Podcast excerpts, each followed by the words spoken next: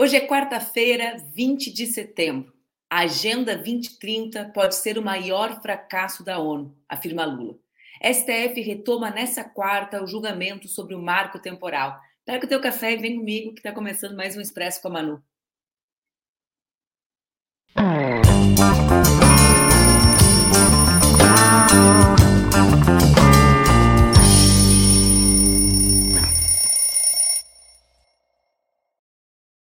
Bom dia, bom dia, bom dia. Quarta-feira, 20 de setembro, feriado no Rio Grande do Sul. As gaúchas e os gaúchos estão celebrando a Revolução Farroupilha, uma data que causa muitas reflexões, cada vez mais.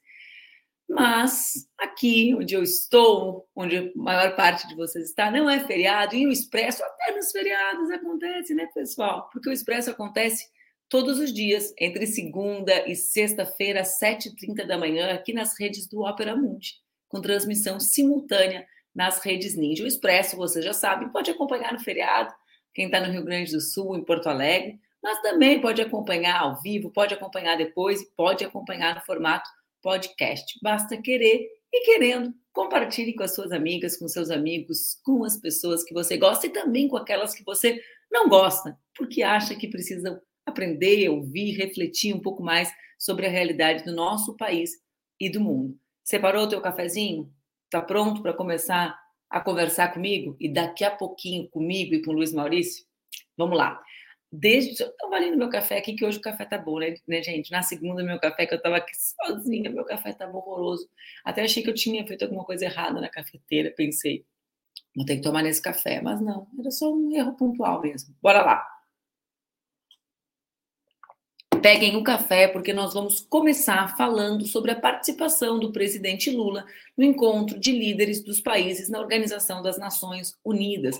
Depois de 14 anos, o presidente Lula discursou por 22 minutos. O discurso de Lula, um dos melhores discursos que eu, particularmente, me lembro de ter ouvido, não só no ambiente da ONU, mas como um discurso organizador do posicionamento político do presidente, reforçou o combate às desigualdades, defendeu o desenvolvimento sustentável, fez críticas e ponderações sobre os organismos internacionais e argumentou pela resolução dos conflitos armados. O discurso do presidente Lula, nós separamos dois trechos. Bora começar com o primeiro trecho que a gente separou, que ele fala sobre desigualdade e neoliberalismo. Vamos ver? Tá aí, tá no ponto, Pati? E a precarização do trabalho, minar a confiança das pessoas em tempos melhores em especial os jovens do mundo. Os governos precisam romper com a dissonância cada vez maior entre a voz do mercado e a voz das ruas. O neoliberalismo agravou a desigualdade econômica e política que hoje assola as democracias. Seu legado é uma massa de deserdados e excluídos. Em meio aos seus escombros, surgem aventureiros de extrema-direita que negam a política e vendem soluções tão fáceis quanto equivocadas. Muitos sucumbiram à tentação de substituir um neoliberalismo falido por um nacionalismo primitivo, conservador e autoritário. Essas interrupções foram frequentes durante o discurso do presidente Lula, né? Foram sete interrupções ou oito interrupções durante o discurso do presidente Lula. Ele foi um discurso que trouxe muitos elementos importantes. A gente destacou dois aqui na, nesses trechos, né, que nós recordamos, porque a gente não pode reproduzir os 22 minutos, porque senão não ia ter expresso, ia ter só Lula. Eu tenho certeza que vocês já acompanharam. Mas o presidente Lula conseguiu sintetizar em frases muito precisas, em primeiro lugar, as questões relacionadas à ordem política global, à crise econômica, à situação dos trabalhadores e das trabalhadoras e as ameaças à democracia, inclusive citando o tema do algoritmo, né, da desinformação e das, da, da, necessidade de regulamentação das big techs. Nesse mesmo discurso, o tema das emergências climáticas ganha centralidade, o que para mim é, é, digamos assim, algo novo nos discursos do Lula. Ele mesmo reconhece que em 2003 não percebia com tamanha centralidade, 2003, o ano que discursou pela primeira vez sobre o tema, não olhava com tanta centralidade a questão da emergência climática. Lula, como é ah, habitual o seu, e essa parte do discurso, digamos, é a parte do discurso mais previsível para aqueles que acompanham a trajetória do presidente da República, coloca no centro a questão do combate à fome, mas na minha interpretação, a associando de maneira muito mais intensa ao enfrentamento às desigualdades, desigualdades econômicas, desigualdades de gênero e de raça, Uh, e, sobretudo, chama atenção para as desigualdades dentro dos países, mas, sobretudo, para as desigualdades entre o norte e o chamado sul global. Nessa mesma fala, eu separei um trecho que, para mim, é o trecho mais emblemático do discurso do presidente dos seus 22 minutos ontem, que eu queria que rodasse agora, Paty, o segundo trecho que a gente cortou. Pode ser? Nacional está mergulhado em um turbilhão de crises múltiplas e simultâneas. A pandemia da Covid-19, crise climática e a insegurança alimentar e energética ampliada por crescentes tensões geopolíticas. O racismo, a intolerância e a xenofobia se alastram, ativadas por novas tecnologias criadas supostamente para nos aproximar. Se tivéssemos que resumir em uma única palavra este desafio, ela seria desigualdade. A desigualdade está na raiz desses fenômenos ou atua para agravá-los. A mais ampla e mais ambiciosa ação coletiva da ONU, voltada para o desenvolvimento, Agenda 2030, pode se transformar no seu maior fracasso. Uh, para mim é pode. Eu não sei se a gente se deu problema no vídeo ou não, mas enfim, pode tirar a parte, porque parece que deu problema aí na transmissão do, do vídeo. Espero que só tenha dado com o presidente Lula e não Estamos Aí, na metade do período de implantação e ainda muito distante das metas definidas. A maior parte dos Pode objetivos tirar, de desenvolvimento sustentável caminha em Pode ritmo muito lento. Bom, deixa eu falar para vocês o que, que eu acho que é tão importante aqui. O Lula traz um elemento que é a dimensão da crise que a humanidade enfrenta, né? A crise climática, a crise econômica, o agravamento da crise pela situação da pandemia, o agravamento pelas guerras. Uh, mas o que, que ele diz?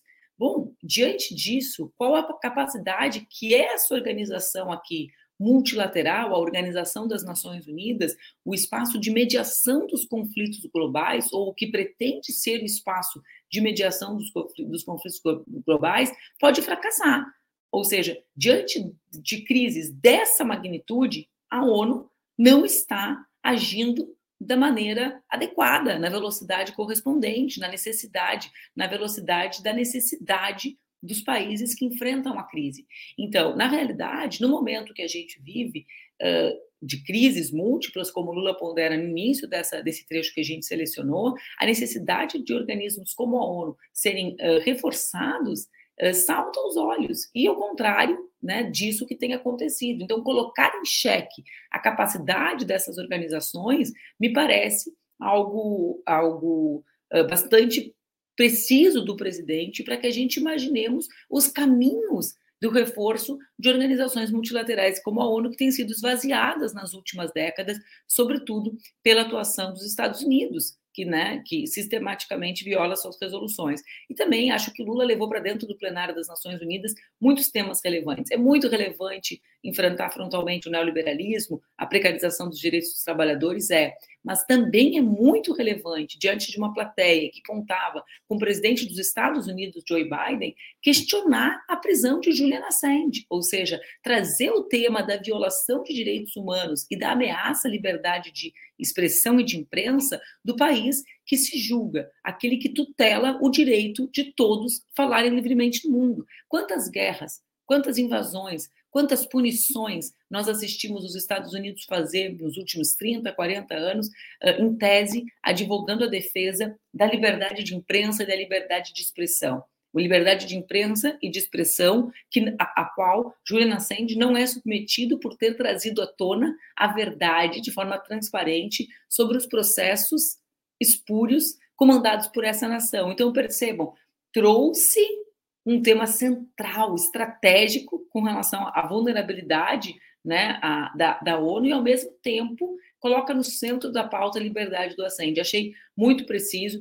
Eu, particularmente, fiquei muito feliz pela parte que diz respeito às big techs. Né? Tenho notado um esforço do presidente Lula para assimilar essa pauta, um esforço que nós precisamos que tenha correspondência nas ações do governo, porque esse é um tema, um relatório que está pronto para ser votado do deputado Orlando Silva e que ainda não encontra força política para ser aprovado, né? Eh, tem uma frase do Vitor Hugo, né, que ele diz é uma ideia cujo tempo chegou. Parece que o enfrentamento às big techs é uma ideia cujo tempo ainda não chegou. Bom, uma ideia que está sempre rondando Brasília é do marco temporal, e depois de falar sobre o discurso do Lula, que agradou a gregos e troianos, né, as manifestações na internet bombaram, foi um dia e tanto ontem, e realmente foi um, um discurso de posicionamento, né, uh, internacional e nacional do presidente, que me deixou bastante feliz. Mas, depois de falar sobre isso, vamos voltar aqui para o Brasil e para os nossos dilemas, né? para os nossos desafios, para fazer com que o discurso do presidente Lula se torne realidade. Porque o discurso posiciona, mas é o cotidiano que materializa, correto? Então vamos lá. O Supremo retoma hoje o julgamento sobre o marco temporal para a demarcação das terras indígenas. O placar até agora está 4 a 2 para invalidar a tese. Para relembrar, votaram contra o marco temporal o ministro Edson Fachin, Alexandre de Moraes, Cristiano Zanin e Roberto Barroso. Votaram a favor, surpresa, Nunes Marques e André Mendonça. Bom, existem diferenças entre esses votos. Tomar um golinho de café e vou contar para vocês. O ministro Alexandre de Moraes, por exemplo, propõe que haja uma indenização prévia aos fazendeiros que tenham ocupado de boa fé os territórios de povos originários, o que vincularia o procedimento demarcatório ao pagamento pela União aos ocupantes do local. Diferentemente de como é hoje, em que os ocupantes da terra têm direito à indenização por eventuais benfeitorias feitas no território. O que o Moraes propõe é que eles sejam indenizados também pelo valor da terra em si. Outros ministros contrários ao marco, como Zanin e Barroso, também concordam que deve haver uma indenização, mas ela não pode impedir, segundo os dois, o procedimento de demarcação. Falta um voto da ministra Rosa Weber, que já deu indícios de que será contra o marco, da ministra Carmen Lúcia, do ministro Gilmar Mendes, do ministro Dias Toffoli e do ministro Fux. Bom, Além disso, né, ontem aconteceu um fato, eu vou deixar para conversar com você sobre isso bastante na sexta, porque eu acho que é um assunto muito sério e, e, a gente precisa tentar desmembrar e compreender o que significa. Mas ontem, a área técnica do Tribunal de Contas da União, TCU, sugeriu que a Secretaria de Comunicação Social, a SECOM, a Secretaria de Comunicação Social da Presidência da República, óbvio, a SECOM, seja divertida por causa da divulgação das lives semanais do presidente Lula nas redes de órgãos oficiais do governo. O parecer é relativo a uma representação proposta pelo deputado Luiz Felipe de Orleans e Bragança. O que, eu faço com esses nomes e sobrenomes dos príncipes brasileiros? Gente, lembrando sempre da França, né, que resolveu efetivamente esse problema da, da monarquia. Mas, enfim, os príncipes brasileiros, eles entraram com uma ação contra as lives do presidente, né, o herdeiro do, do trono falo herdeiro do trono do Brasil, me lembro do que a minha avó chamava de trono. A avó de vocês também chamava de trono? Bom, mas vamos lá. Em 2021, a SECOM de Bolsonaro foi notificada pelo TCU, pelo Tribunal de Contas, para se abster da divulgação das peças publicitárias, ainda que em redes ou mídias sociais e digitais não vinculadas aos fins educativos, informativo ou de orientação social. A sugestão dos auditores do Tribunal de Contas é que a SECOM de Lula seja divertida exatamente nos mesmos termos que a de Bolsonaro foi, devendo ser privilegiada a harmonia entre os julgados do tribunal. De acordo com o parecer, tanto a SECOM quanto os demais órgãos que compartilham a conversa com o presidente devem ser alertados depois para depois arquivar o caso. Bom, isso é bastante sério, né, gente? Porque na prática, imaginar a, a, novo, os novos formatos de comunicação, sem o envolvimento né, da divulgação, sem, sem compreender esses espaços como espaço da construção, da construção, da transparência, da construção da comunicação pública, é algo absolutamente confuso na minha interpretação. É preciso debater com muita cautela o que significa uh, essa, essa decisão, na minha interpretação, né? Já que para mim, as, primeiro que as lives do presidente não são lives, né? São entrevistas. O presidente Lula ele tem feito lives no sentido de que são ao vivo, né? Porque é isso que a expressão significa, mas não no sentido tradicional do que seria uma live, de uma conversa dele direto com o cidadão em casa, porque essa conversa é intermediada por um jornalista. Então, já, só isso já diferiria o formato. Mas, enfim, tem muito para ser conversado sobre esse tema e, e, que a gente compreenda que a internet, que os novos formatos de comunicação são formatos que vieram para ficar, para garantir transparência nas administrações e também para garantir que a gente tenha uma, um outro tipo de relação com a sociedade. Antes de chamar o Luiz Maurício, eu quero só, não sei, acho que todos vocês também acompanharam que a Comissão de Previdência e Família da Câmara adiou novamente a votação com relação ao, parecer do deputado pastor Eurico, que proíbe o casamento, o reconhecimento do casamento civil homoafetivo, ou seja, do casamento civil entre pessoas do mesmo sexo. A sessão foi uma bagacerice, como são as sessões em que essa turma participa, a gente usa o dinheiro público para essa turma ir para lá ficar fazendo vexame, vergonha, um show de homofobia, um show de preconceito, um show de violência, e dentre esse show de violência, a deputada, a querida deputada Érica Hilton, tem sido. Ah, ninguém me avisou que meu cabelo estava horroroso, hein, pessoal? Obrigada. Tinha aqui um negócio aqui assim, ó. Uh, entre esse show de homofobia, a deputada Erika Hilton tem sido sistematicamente vítima da violência e do preconceito transfóbico. Ontem foi mais um dia desses. Mais um dia em que a Érica enfrentou a transfobia desses homens que são pagos com dinheiro público para fazer showzinho, showzinho ridículo, que expressam a sua mentalidade e os seus tamanhos. Eu quero manifestar a minha solidariedade, a minha querida amiga, diva do parlamento brasileiro, Érica Hilton, que tem matado a pau no seu trabalho. A Erika tem um trabalho sério, um tra trabalho comprometido, uma mulher de luta que representa não só as paulistas e paulistas, né? Os homens e as mulheres de São Paulo que a elegeram deputada federal com uma votação consagradora. Ela representa o sonho né, de um Brasil sem preconceito, de um Brasil sem violência de nenhum tipo também de um Brasil com coragem. E como ela sempre diz, né, a crise também é estética, porque ela chega lá né, para destruir todos os preconceitos e pré-conceitos que teriam sobre ela.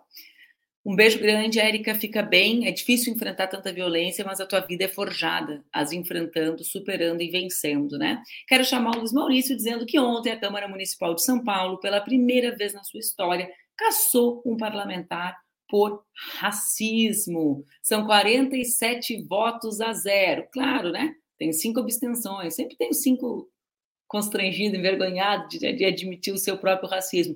Mas um gesto histórico, né? A cassação do Camilo Cristófaro em São Paulo ontem, Maurício, porque o parlamento é cúmplice das violências. E jamais. Nós falamos muitas vezes aqui, né? Bem-vindo, Luiz Maurício. Gente, é... bom dia. Eu fiquei que bem. Você ficou pequenininho? É, tem um pouquinho que eu vou ver se consigo virar o celular agora. Que computador deu pau, né? Ai, aí sim, Luiz Melhorou? Maurício. Claro, Melhorou? voltou até o ah, teu tamanho. É... Fiquei um pouquinho grande. O meu pequeno gigante favorito. Bom, gente, eu estou muito surpreso, muito surpreso mesmo, porque a cassação não é comum. Eu já dava esse tema convencido. A gente fica pensando assim, puxa, é, ninguém vai ser caçado no Brasil por falas racistas. A gente teve um caso em Caxias, cujo desfecho foi horrível para nós. A gente imaginava que ia ter a cassação, não houve a cassação, houve a absolvição. A história ficou por isso mesmo foi apenas um equívoco do deputado. A gente ficou triste, a gente lamentou. E esse caso de São Paulo, que era anterior, bem anterior, que eu, dava convencido, teve um desfecho positivo. Então, parabéns, São Paulo, parabéns, fazendo valer o seu lema de condutor do país, pelo menos nesse aspecto o negócio está valendo. Muito Quando obrigado. Quando eu te sempre de falar isso, eu vou te dizer, Tia. É, não, aí assim, aí, olha só, eu tô de preto, eu não estou com, com as roupas do meu estado querido. E, e, é muito complicado isso, né? Porque o dia 20, eu peguei o dia 7 no comentário e peguei o dia 20, viu, Manu? Sou, sou o cara cívico aqui. Não, mas é interessante, tem, é, um pouquinho a gente tem que falar, né, do, do, do nosso, da, nossa, da nossa revolução que a gente comemora, mas a gente perdeu, que perdemos e perdemos de uma maneira é, prática e perdemos uma maneira simbólica também, porque quando nós vimos que não ia haver condição de, de, de vencer, a gente negociou e uma das, das negociações mais terríveis foi a entrega do corpo de lanceiros para a morte para aqueles que não são do Rio Grande do Sul, a gente chama aqui de traição dos porongos, a gente assinar um, um acordo de paz com o governo federal, com os imperialistas, eu digo imperialistas, tá? alguns imperialistas locais, eles. E aí, no acordo havia um problema. Nós tínhamos negros que, por terem combatido numa guerra, iriam ocupar postos no Exército Brasileiro. Então, para resolver esse problema, os negros desse, desse agrupamento chamado Lanceiros foram desarmados e depois mortos numa emboscada organizada é, com o apoio do Davi Canabarro. Depois vocês podem ficar bravos, o pessoal do, do uma parte, uma parte, vamos dizer, uma parte do movimento tradicionalista se recusa a aceitar essa verdade, mas foi sim com o apoio de Davi Canabarro. Então acho que a gente tem que marcar o dia de hoje como um grande dia de celebração aqui no Rio Grande do Sul, porque é a nossa identidade, isso está certo, e como um dia de memória em relação àqueles que não traíram o Estado, que são os lanceiros, e que morreram em direção, morreram na direção do ideal que era o de liberdade, porque é. a liberdade do povo negro é uma coisa muito importante. Né? É, e que chamam, né, para quem quiser procurar no Google, conhecer um pouco mais, a gente chama em geral de lanceiros negros, né, Luiz Maurício, justamente Isso. fazendo a referência a, a, a, ao que foi a traição que, que, viveram esses homens. E esse é um tema bastante atual, porque casualmente, aspas, no casualmente, irônico, uh, o hino do Rio Grande do Sul, o Rio Grande do Sul tem essa característica de ser um dos poucos estados que cantam o seu hino, né? Em todas as celebrações e é um hino de ode à liberdade, à república, né? Aos ideais, aos ideais de liberdade. E esse mesmo hino que faz essa ode aos ideais de liberdade republicanos é o, é o hino que diz que o povo que não tem virtude acaba por ser escravo, ou seja, né, ah, que coloca, que, que reproduz uh, o racismo numa das suas estrofes, que tem sido um tema de grande debate no Rio Grande do Sul. Um debate provocado, sobretudo, por aqueles que não aceitam o debate sobre o racismo, né? Porque muitas vezes acham, ah, esse deve ser o debate que a bancada antirracista do Rio Grande do Sul está fazendo. Não, a bancada antirracista do Rio Grande do Sul, ontem, por exemplo, fez uma, um, uma audiência pública imensa, com 700, 800 pessoas, só debatendo a situação da emergência climática, né? Óbvio, porque sabe quem são as pessoas, os alvos, os alvos prioritários da crise climática. Mas, com a chegada da bancada antirracista, a turma que é racista se movimentou para proteger as expressões do racismo no hino. É por isso que essa, essa decisão de São Paulo surpreende tanto, né, Maurício? Porque não é o usual, não é o esperado, né? Não, e num momento em que a gente é, sentia que a pauta negra estava saindo de, de, de, de, de, de foco, a gente está sentindo que as pessoas já estão em posição de voltar a falar coisas que elas não diziam na época quente do Black Lives Matter, elas já estão se sentindo empoderadas novamente e elas estão achando que a onda passou. Agora elas podem voltar a ser racistas da maneira como sempre foram, porque o, o, as patrulhas vão, vão, vão, vão, vão se, se arrefeceram. Não é verdade, a gente vai continuar enchendo o saco aqui. Eu queria fazer um, um, um, um, um ponto. Eu estava ouvindo esses dias numa rádio a secretária adjunta de Cultura do Estado do Rio Grande do Sul, a Gabriela Bendrat, e ela fez uma referência ao hino do Rio Grande do Sul e pontuando que o hino tinha essa parte racista, e essa parte racista tinha que ser levada em conta no sentido eh, positivo, que a gente tinha que ouvir as pautas e, e dar atenção essas minorias que estavam insatisfeitas. É muito importante, eu fico muito feliz de ver alguém do governo estadual falar isso, e assim, a Gabriela é uma mulher espetacular e corajosa, faço essa, esse, esse, esse, esse aceno aí, eu acho muito, muito, muito, muito, muito, muito salutar que alguém do campo da direita, do campo da que não está normalmente, naturalmente afeito a essas pautas, se coloque em posição de combate em relação a uma pauta que é importante para nós, e aí sim a gente pode ter essa grande aliança em relação a coisas básicas, direitos fundamentais, são coisas muito básicas, pelo menos deveriam ser, então eu fico muito feliz e faço esse, esse, essa referência aí maravilhosa à grande Gabriela. Eu ia te falar, tu, tu ouviu o discurso do Lula ontem? Ah, isso aí, isso aí é outra coisa. Eu, aliás, poucas coisas me deixaram mais felizes. Eu sei que tem um monte de coisa legal acontecendo no governo Lula, eu sei disso, mas poucas coisas me deixaram mais felizes do que essa participação na ONU, aquela que dá orgulho. E eu não, não fui eu que escrevi o discurso, infelizmente, porque estava muito bom. Queria ter sido eu. E eu queria ressaltar, Manu, que ele começa com nós, o povo. Não, não é nós o povo, é nós os países em desenvolvimento. É nós o povo, sim. É uma, é uma genialidade linguística que nós o povo é a maneira como a Constituição americana começa, né? Então vai lá o Lula em território americano, na linda sede da ONU, aliás, sede da ONU feita pelo Neymar, não pelo Le Corbusier, embora Le Corbusier fosse um grande arquiteto, mas assim, uma sede da ONU que é brasileira em grandes, em grandes aspectos, e aí o Lula vai e faz esse discurso trazendo de volta aquela sensação que a gente tinha perdido de que o Brasil tem algo a contribuir no cenário internacional. Falou de desigualdade, falou de, de, de, de aquecimento global e falou principalmente para fora, que a gente estava fazendo uns discursos assim, a gente, país, né? No, no, na gestão anterior, a gente fazia uns discursos muito para aceno de militância interna, como se a ONU fosse uma espécie de, de, de, de coreto de, de cidade. Um quadradinho é, um pouquinho maior. Isso, exatamente. E é tão bonito ver um presidente entendendo o espaço, o lugar do seu país, entendendo a vocação do Brasil para pautar coisas importantes, usando uma linguagem de gente, uma linguagem de pessoa, uma linguagem que gera solidariedade e união e não aquele tipo de, de, de, de expressão que se usava antes, que só gerava conflito e dor dos outros. Então é muito bacana, fiquei muito feliz. Poucas coisas, talvez só o título do Internacional da Libertadores me deixaria mais feliz. Está chegando, está chegando.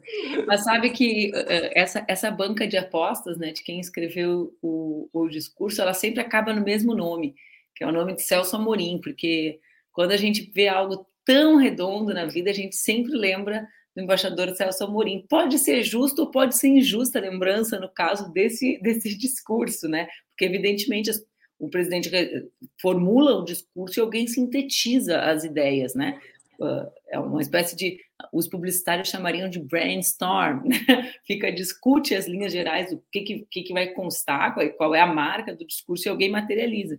E o Celso, Celso Amorim talvez seja o homem, sempre falo para ele que ele é o maior brasileiro vivo, né? Porque ele realmente é um homem de grandes, de grandiosas contribuições para o Brasil no mundo, de uma época que o Brasil se posicionava de forma muito altiva, buscando, né? Inverter a lógica de, da, da, sua posição do governo Fernando Henrique, porque no governo Fernando Henrique o Brasil fazia cor com a política internacional norte-americana.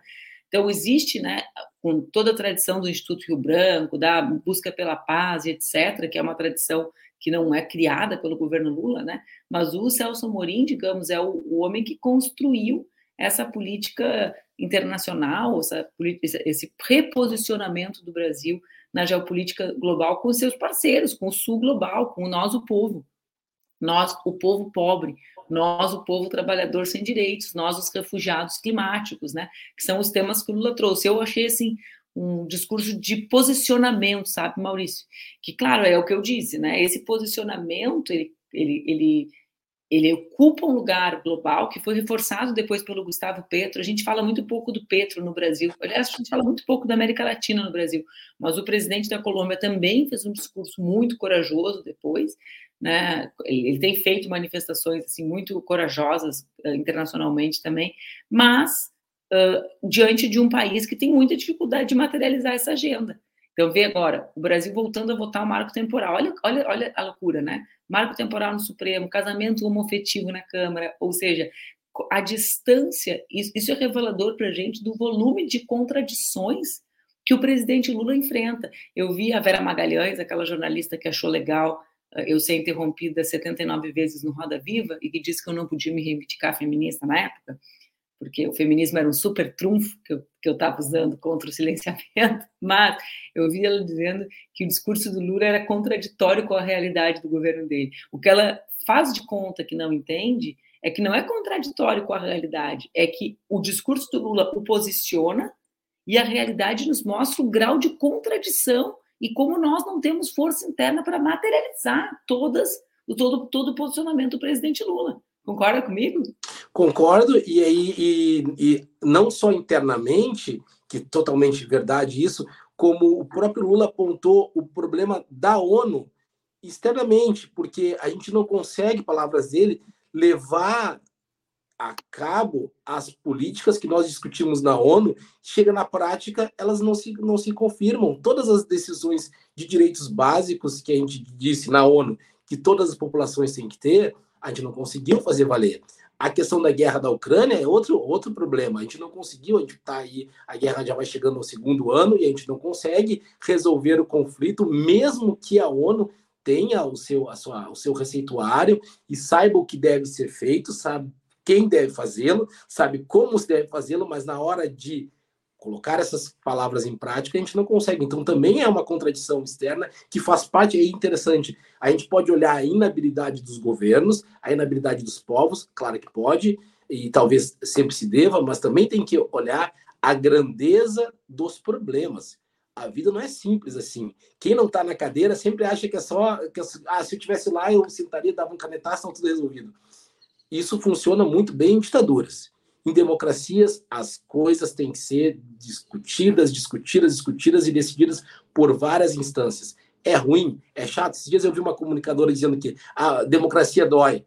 Aí eu pensei, eu entendi o lugar, o, o, o, o X de democracia dói, mas eu acho que dói, a ditadura dói mais. Eu, eu posso assim, afirmar né, com, alguma, com alguma segurança que, inclusive, dizer que a democracia dói poder dizer isso numa rádio, numa TV, num jornal, já faz parte de um ambiente democrático onde naturalmente se dói menos, porque se numa ditadura, num ambiente é, opressivo, você não pode dizer nada sobre as coisas como elas são, nada, nem positivamente nem negativamente. Eu nunca vou esquecer de um, de um, de um, de um amigo da nossa família que não tinha nenhuma relação com a vida política e foi levado para depor num desses, desses aparelhos ideológicos aí do Estado, DOPS da vida, porque ele tinha carregado uns livros na cidade de Rio Grande, ele tinha carregado uns livros para levar para um outro lugar. E esses livros não eram livros adequados, só que ele, o trabalho dele era um carroceiro. Ele era um carroceiro e só transportou os livros. E ele teve que depor explicando por que, que ele transportou aqueles livros, que aqueles livros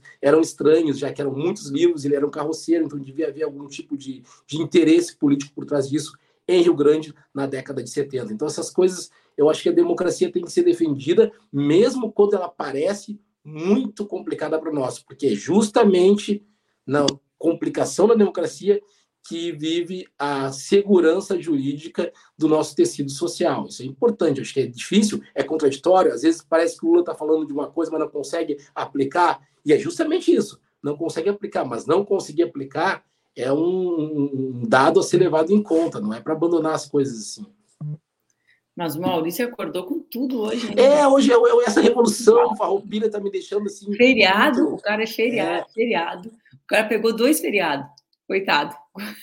Eu sou um cara cívico, eu pego dois, é, a independência do Brasil, a do Rio Grande do Sul, não importa, eu tô, tô, tô dentro, dentro das lutas das lutas de madrugada. Você sabe né, que tinha uma piada que quando eu convidava, convidei os Maurício, a Mara, né, para participar do programa comigo, ah, eu falava do programa, a pessoa ficava super feliz. Aí logo em seguida eu falava o horário, né? Tipo assim, eu não durmo com as pessoas, eu não sei o horário que elas acordam.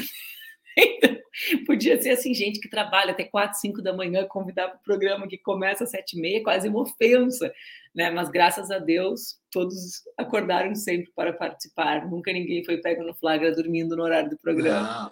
É, uma honra, é uma honra, é maravilhoso. E depois a gente fica na adrenalina, assim, é muito bom. Não tem programa, é maravilhoso.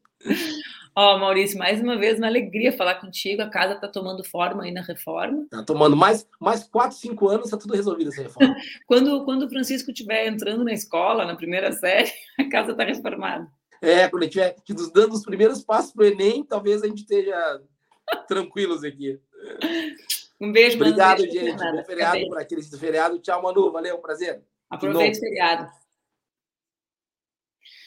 Luiz Maurício é massa, né? Eu sei que vocês adoram ele. Depois eu fico recebendo as mensagens de vocês. Olha só, antes de terminar o programa hoje, eu quero mandar um grande abraço para o meu querido amigo. Vocês sabem, ontem eu fiquei muito emocionada com, com a coragem, com a lucidez dele mais uma vez na vida. Ontem, o senador Eduardo Suplicy revelou que está se tratando de mal de Parkinson com, a cannabis medicinal. Ele deu um depoimento na audiência pública da Câmara dos Deputados, justamente para defender a regulamentação da cannabis por uso medicinal e terapêutico, e afirmou que hoje é só quem tem condições econômicas que consegue acessar a cannabis terapêutica. Eu fiquei muito emocionada porque eu pensei que o Suplicy, em todos os momentos da vida, ele em algum sentido nos mostra como agir. Né? A coragem dele de expor a sua vulnerabilidade, né? A coragem dele de expor essa vulnerabilidade para construir um local, um lugar de mais conforto para mais brasileiras e brasileiros, a forma como ele conduz a vida, né, diante da, da, do conjunto de adversidades que se apresentam permanentemente, me encheu de ternura. Então eu quero mandar um grande abraço. Eu esperei o dia de ontem passar para hoje. Hoje vou, vou ligar para o Eduardo para um homem que nos alegra, né? Vocês sabem que uh, eu sempre brinco, em qualquer lugar que eu tô, né? Por exemplo, o Eduardo sempre vai nos lançamentos dos meus livros, sempre. Até quando a gente lançou um livro no meio da pandemia, virtualmente no Zoom, estava lá ele. Aliás, há quem diga que ele está em todos os lugares, por toda parte. Mas fila, as filas eram muito grandes. Eu dizia, Suplicy, canta pra gente. Uh, e ele cantava, né? E alegra a gente nas suas manifestações. Então, assim, eu fiquei muito fiquei muito emocionada pela forma corajosa, íntegra, que, aliás, correspondem à sua vida toda, né? Com que ele se expôs nesse momento para fazer o Brasil avançar num debate tão relevante, num debate tão importante.